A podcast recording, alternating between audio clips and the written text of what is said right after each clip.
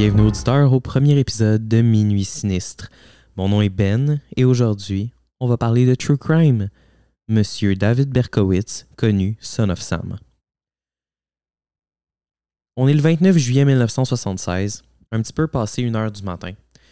Deux amis, Jody Valenti et Donna Loria, sont dans leur voiture. Elles ont du plaisir, elles viennent passer une super belle soirée. Elles ont été clubées dans une discothèque, elles ont rencontré des gars, elles ont parlé avec leurs amis, ils ont dansé, ils ont bu un verre, ils sont sortis. La soirée est un peu frisquette. Ils ont eu chaud dans le bar de toute façon. Puis la nuit, c'est une belle nuit. Elle est étoilée, il n'y a pas de nuages. C'est rare parce qu'elles sont à New York, dans le Bronx.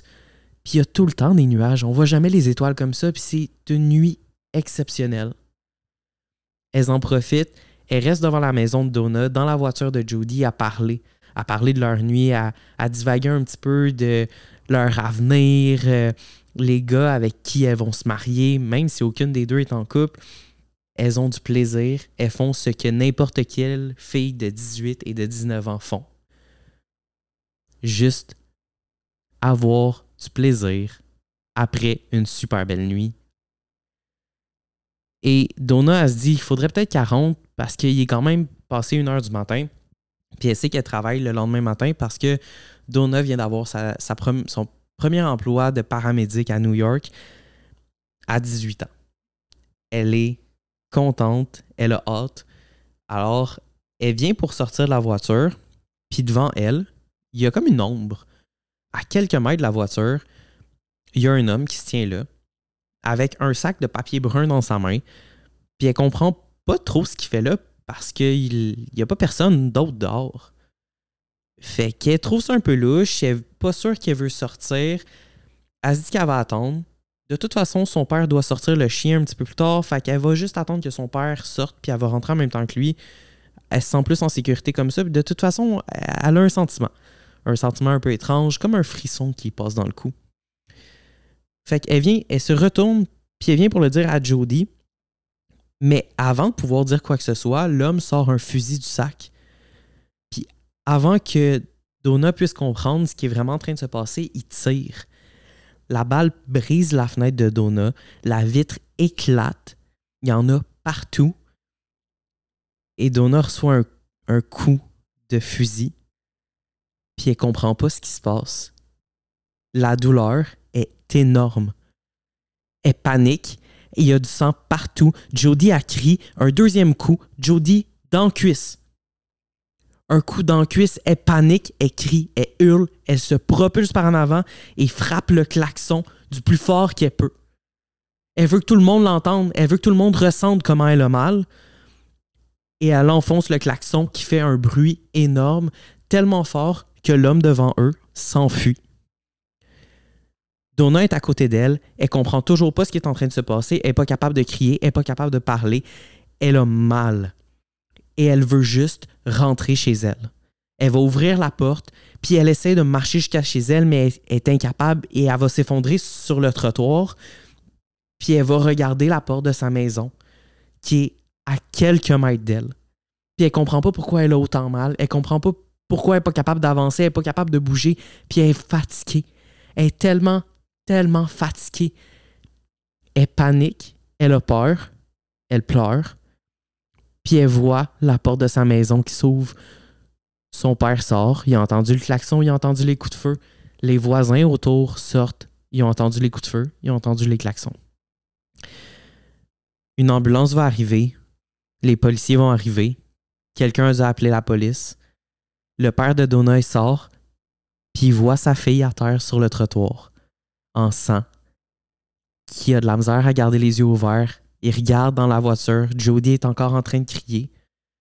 Puis il comprend pas. Il comprend pas ce qui se passe. Il comprend pas pourquoi sa petite fille est sur le trottoir en train de saigner. L'ambulance arrive, puis embarque Donna, embarque Jody, puis le père embarque avec elle, puis le père il supplie. Il supplie sa fille de rester en vie. Il supplie pour pas qu'elle s'en aille. Il supplie pour avoir juste une autre journée, juste une autre heure avec elle mais c'est déjà terminé. Donna Loria sera décédée le 29 juillet 1976, juste un peu après une heure du matin, sur le trottoir, juste en face de sa maison. Sous les yeux de son père, elle a repris son dernier souffle. Et ça, cher auditeur, c'est le premier meurtre de David Patrick Berkowitz. Mais pour mieux comprendre ce qui se passe, il faut remonter un peu dans le temps. David n'est pas né David. David est né Patrick David Falco de sa mère, Elisabeth Broder, le 1er juin 1953. Elisabeth, c'est une femme qui vient de se divorcer. Puis, on est des années 50, le divorce, pas quelque chose de commun. Fait qu'elle commence à regarder un petit peu, puis finalement, elle tombe en amour d'un homme qui est déjà marié, avec qui elle va avoir une affaire et de qui elle tombe enceinte. Elle va accoucher, mais monsieur marié lui dit Si tu gardes l'enfant, puis si tu lui donnes mon nom, tu ne me reverras plus jamais. Fait qu'Elisabeth a fait un choix. Elle choisit de garder sa relation. Fait qu'elle va donner son fils, Patrick, en adoption.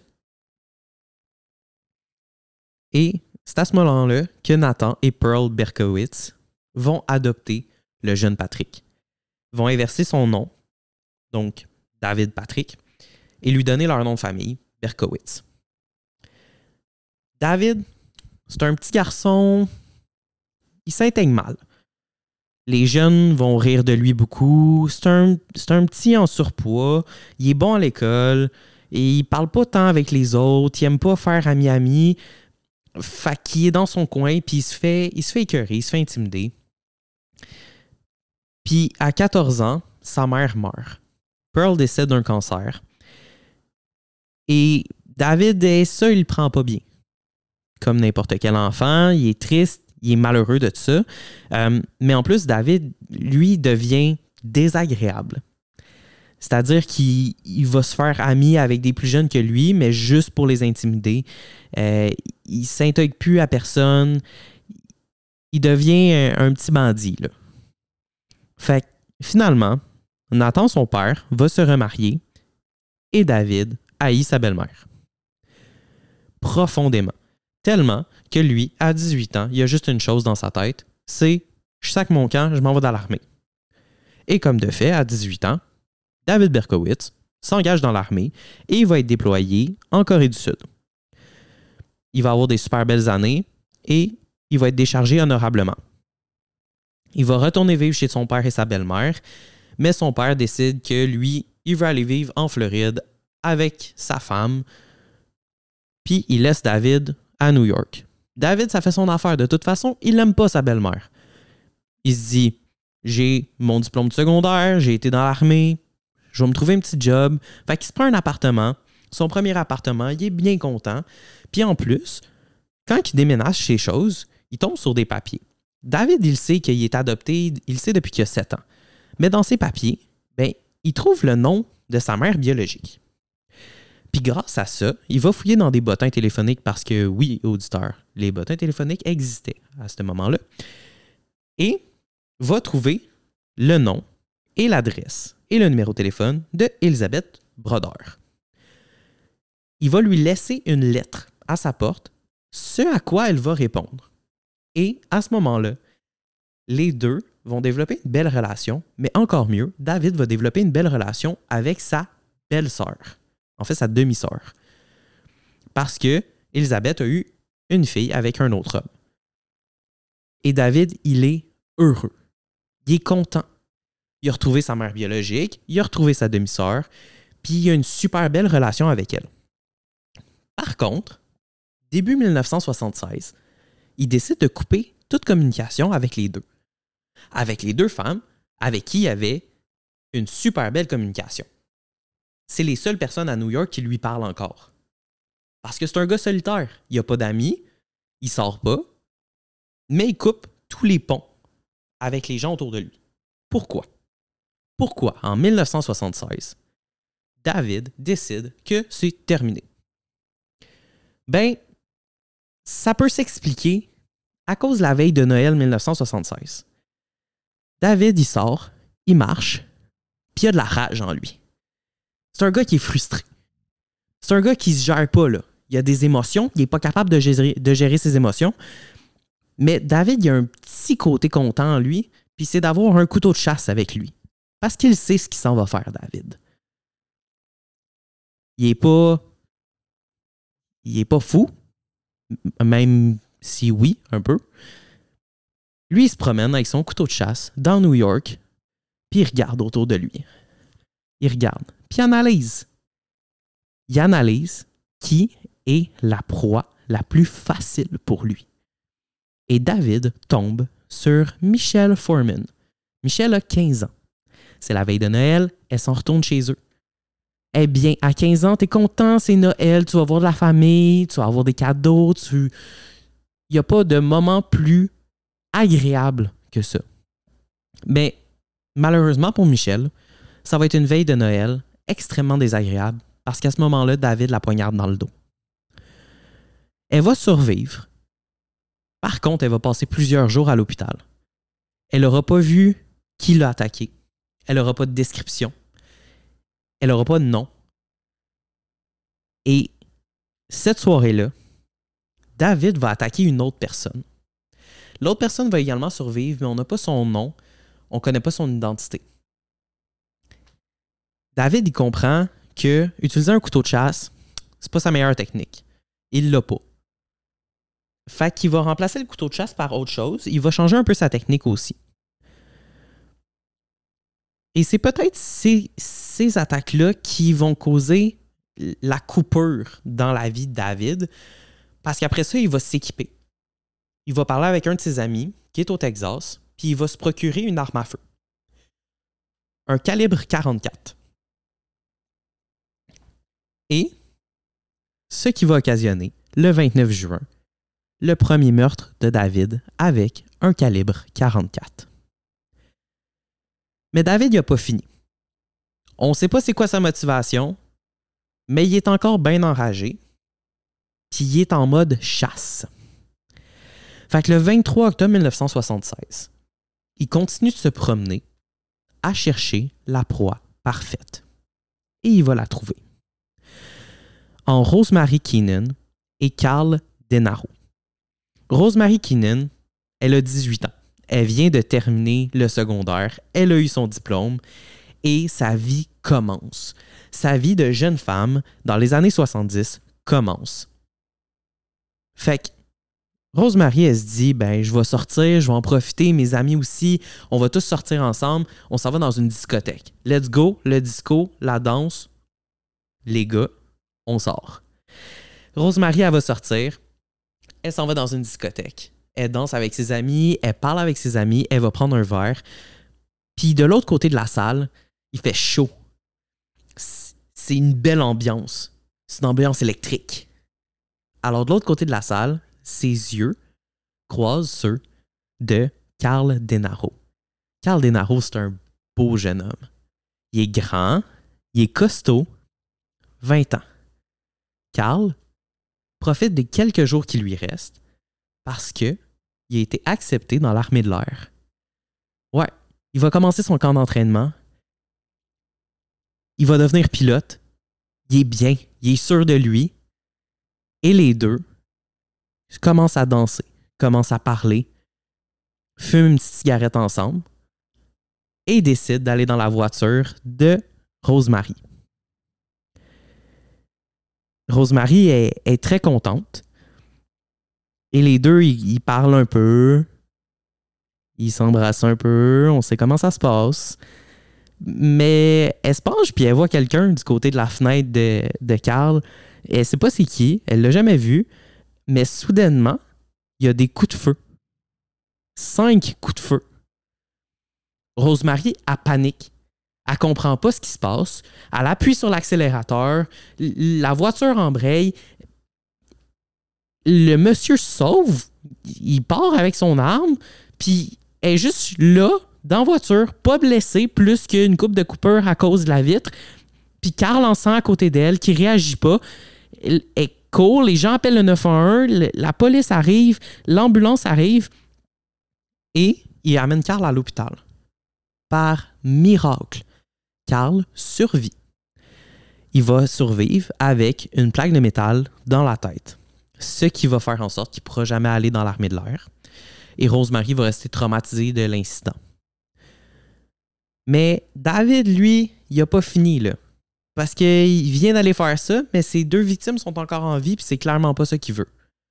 Parce qu'il est malade. Fac, le 27 octobre, il va continuer à courir dans les rues à la recherche de nouvelles victimes, conduire, regarder, tout ça dans l'optique de trouver deux personnes proches de lui. Il s'arrête sur une rue, se stationne et commence à marcher. Il marche dans un quartier résidentiel et, de l'autre côté de la rue, il voit deux jeunes femmes sur un balcon en train de parler. C'est un peu après minuit. Il trouve ça parfait. Il n'y a pas personne aux alentours. Puis, il voit une des deux jeunes femmes se lever et commence à s'en aller. Fait que ni une ni deux, il traverse la rue. Il sort son fusil, puis il tire. Cinq coups. Cinq coups de feu. Le premier coup va toucher Donna Demassi, directement dans le cou. Elle va s'effondrer et son ami, Joanne Lomino, va paniquer et va essayer de rentrer chez elle. Quand elle se retourne pour cogner à sa porte, pour ouvrir la porte, il la tire.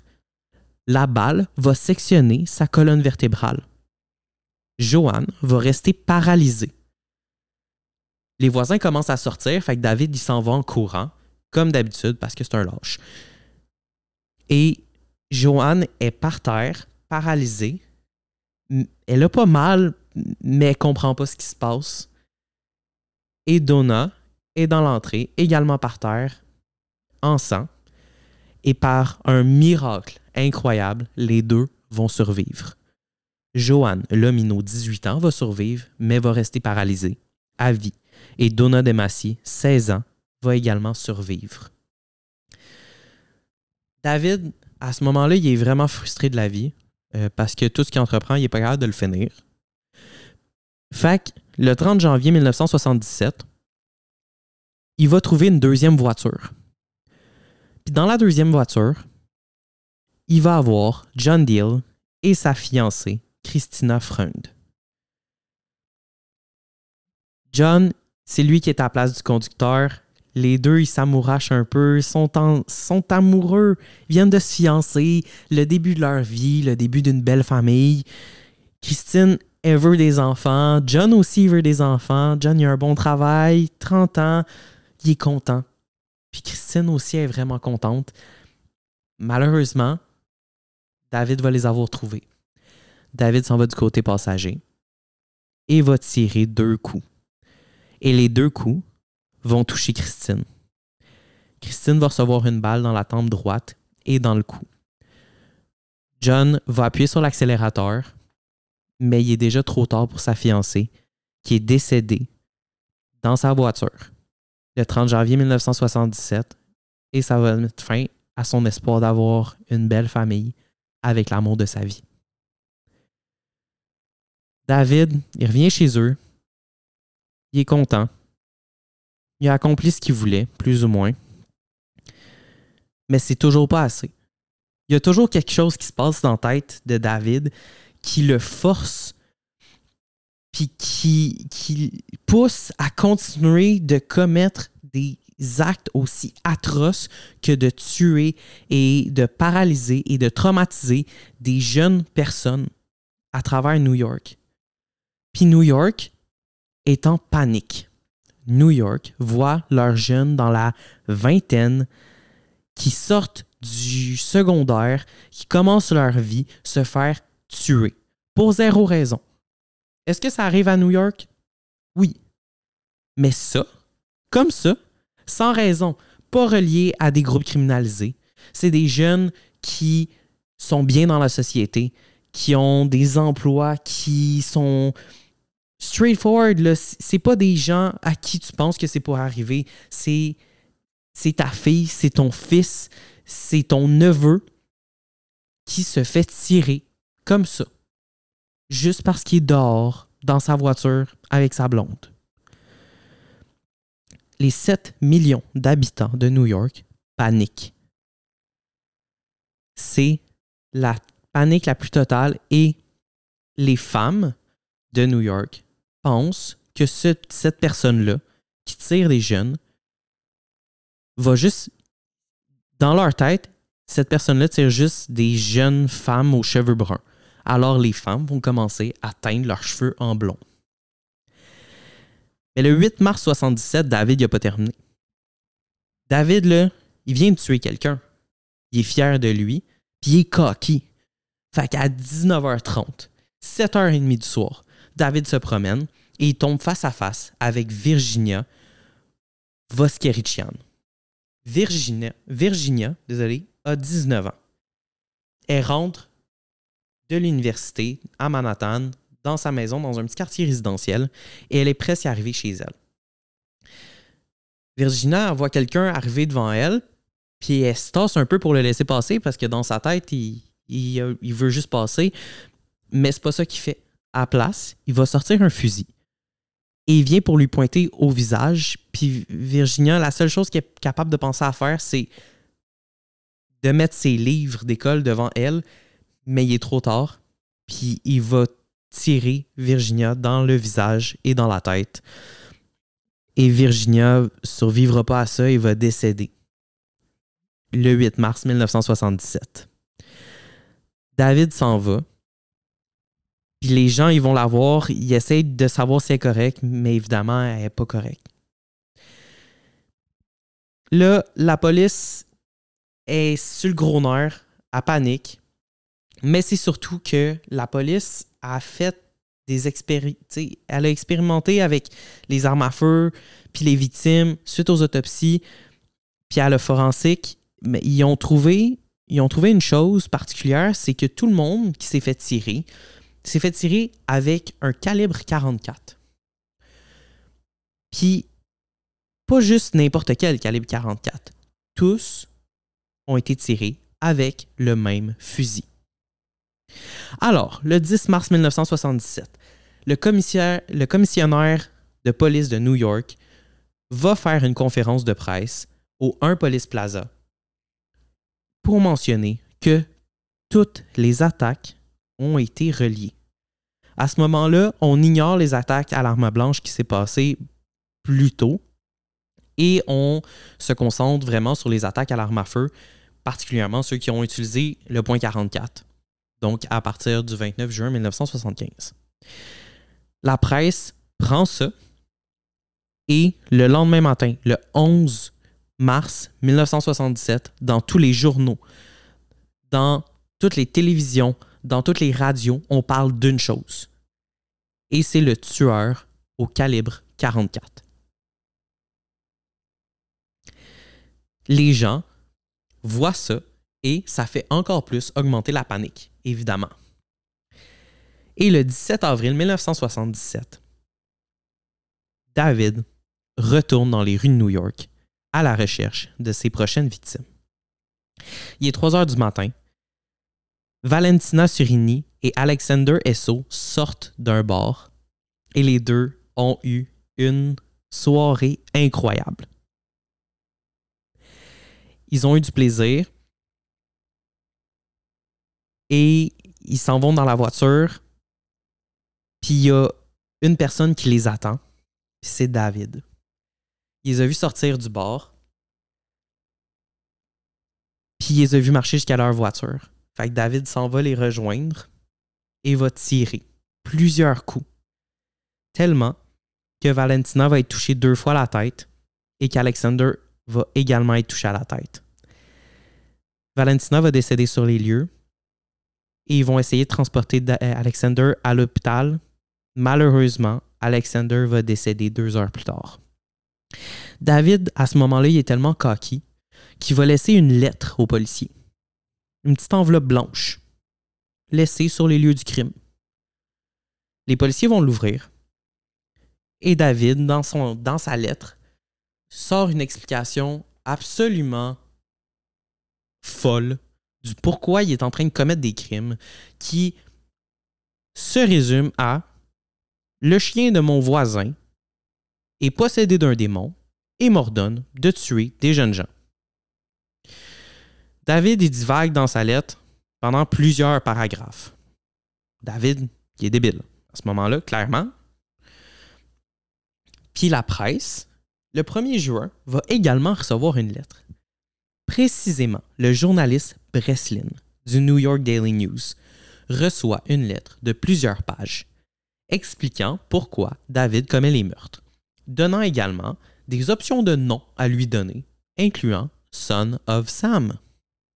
Ce que la presse va prendre et vont publier les pages que David a écrites à Breslin. Mais pas n'importe, comment. Les pages vont être publiées en quatre parties, en quatre journées différentes, et ce sera les exemplaires du journal les plus vendus cette année-là. Les gens sont fous et veulent absolument savoir quelle est la motivation derrière des meurtres aussi insensés. C'est comprenable. Tout le monde est en panique. Si ça arrivait aujourd'hui, ce serait la même chose, c'est juste que ça ne serait pas dans les journaux, ça serait sur TikTok. La seule chose qui n'est pas publiée et que la police demande à Breslin de ne pas publier, c'est la dernière page des lettres. La dernière page des lettres inclut beaucoup, beaucoup de propos sataniques euh, sur les cultes sataniques. Puis, particulièrement à ce moment-là, c'est pas quelque chose que tu veux que ta population soit effrayée. Euh, aux États-Unis, il y a eu une grosse, grosse vague de chasse aux sorcières sur des jeunes personnes qui s'habillaient style gothique ou avec des chandails noirs, qui, dans leur tête, ben, c'était des satanistes qui étaient pour commettre des crimes. Fait que la police de New York veut vraiment éviter ça.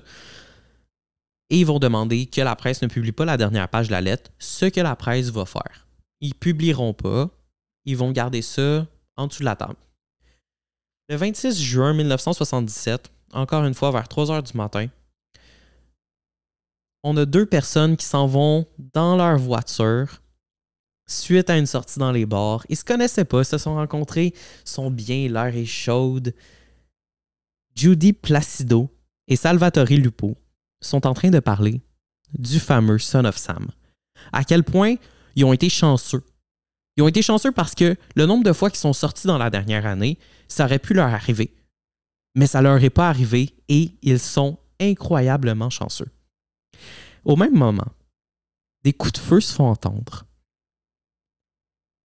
Et quelqu'un tire sur la voiture de Salvatore Lupo. Salvatore, il panique. Il comprend pas. Mais il voit Judy qui s'écrase par en avant et avec du sang partout. Salvatore s'est fait tirer dans le bras. Il va sortir du véhicule et courir jusqu'au bord où ils étaient pour appeler à l'aide. Judy, qui est encore consciente, va également sortir du véhicule et essayer d'aller dans le bord en même temps que Salvatore, par contre, elle va marcher quelques pas et va finir par tomber par terre d'une perte de sang incroyable. Et les gens autour d'elle vont la regarder, mais oseront pas lui toucher parce qu'ils veulent pas, veulent pas aggraver ses blessures. Aujourd'hui, on le sait, si ça arrive, on fait une pression sur les blessures. Dans le temps, c'est différent. On ne veut pas aggraver ce qui se passe. Et David va se sauver de toute façon. On n'a pas de description. On ne sait pas à qui on a affaire. Mais Salvatore et Judy vont rester en vie. Principalement à cause de comment ils étaient dans la voiture. Vu que Salvatore avait son bras enroulé autour du cou à Judy, la balle a traversé son bras, a fini dans son cou et par chance ne l'a pas tué et ça l'a évité. Et Salvatore a seulement été blessé au bras. David il est encore vraiment frustré parce qu'il a encore manqué sa shot. Les journaux parlent pas de lui comme il, euh, comme il veut. Ils ont omis la dernière page de sa lettre. Alors, le 31 juillet 1977, à 2h35 du matin spécifiquement, Stacy Moskowitz et Bobby Violante sont dans leur voiture, dans un, euh, dans un stationnement, ils vont regarder au loin et ils vont voir un homme habillé tout de jeans. Il se pose pas plus de questions. De toute façon, c'est bientôt terminé la soirée, il s'en retourne à la maison. Mais la personne habillée tout de jeans avance vers eux, sort un fusil et commence à tirer sur le véhicule. Il va toucher Stacy dans la tête et il va toucher Bobby au visage, ce qui va rendre Bobby aveugle, mais il sent sur lui Stacy qui s'est effondrée. Mais c'est pas à ce moment-là que Stacy est décédée. La personne va quitter. La personne habillée de jeans quitte et s'enfuit. Par contre, ce que David n'avait pas prévu, c'est que devant la voiture de Stacy, il y a une autre voiture avec quelqu'un à l'intérieur. Quelqu'un qui a une description complète de David Berkowitz. Il n'est pas capable de mettre un nom sur lui, mais il y a une description complète. La police arrive. Stacy est déclarée décédée. Bobby est amené à l'hôpital. Et le témoin va donner la description au policier. Quatre jours plus tard, les policiers vont recevoir un, des indices et un coup de téléphone sur la hotline qui avait établi pour attraper le fameux Son of Sam.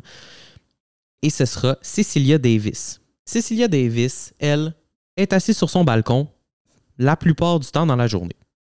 Elle regarde et elle a vu un homme descendre de son véhicule puis s'en aller à pied, mais elle a surtout remarqué le véhicule parce qu'il était stationné devant une borne fontaine. Qui se stationne devant une borne fontaine? Comment? Mais elle a aussi vu un policier arriver puis donner une contravention au véhicule parce qu'il est stationné devant une borne fontaine. Un peu plus tard dans la soirée, elle est en train de promener son chien puis elle voit la même personne revenir au véhicule, prendre la contravention, la rentrer dans son auto, puis s'en aller. Ça, ça l'a comme marqué parce que par la suite, elle, elle, va entendre parler des meurtres, puis elle va faire un lien. Parce que la description qui a été donnée ressemble vraiment beaucoup à la description du gars qui est rentré dans son char avec son ticket. Fait que, quatre jours plus tard, Cecilia appelle la police et donne l'information qu'un policier aurait donné une contravention à cette voiture-là. À travers les contraventions, les policiers sont capables de retrouver le numéro de plaque. Et avec le numéro de plaque, ils sont capables de trouver le nom. David Patrick Berkowitz, qui habite au 35 Pine Street. Alors, le 10 août 1977, les policiers s'en vont chez David. Arrivé chez David, la voiture est en avant, puis effectivement, ça correspond avec la voiture que Cécilia a vue. Alors, ils vont regarder dans la voiture et ils vont voir une arme à feu. Sans mandat, ils vont briser la, ils vont briser la fenêtre et euh, en fouillant la voiture, vont découvrir d'autres armes à feu. Alors à ce moment-là, un des détectives va appeler pour obtenir un mandat, mais David va sortir en même temps. Alors, ils vont arrêter David. Quand ils arrêtent David, un des policiers lui demande Qui es-tu Et David lui répond Tu sais qui je suis. Le policier répète Qui es-tu Et David répond I am Sam. Je suis Sam. Les policiers sont contents, ils sont, ils sont sûrs d'avoir la bonne personne. Ils l'amènent en interrogation et l'interrogation va durer 30 minutes. 30 minutes pour que David admet être son of Sam. David dit J'ai commis les meurtres. J'ai tiré les jeunes.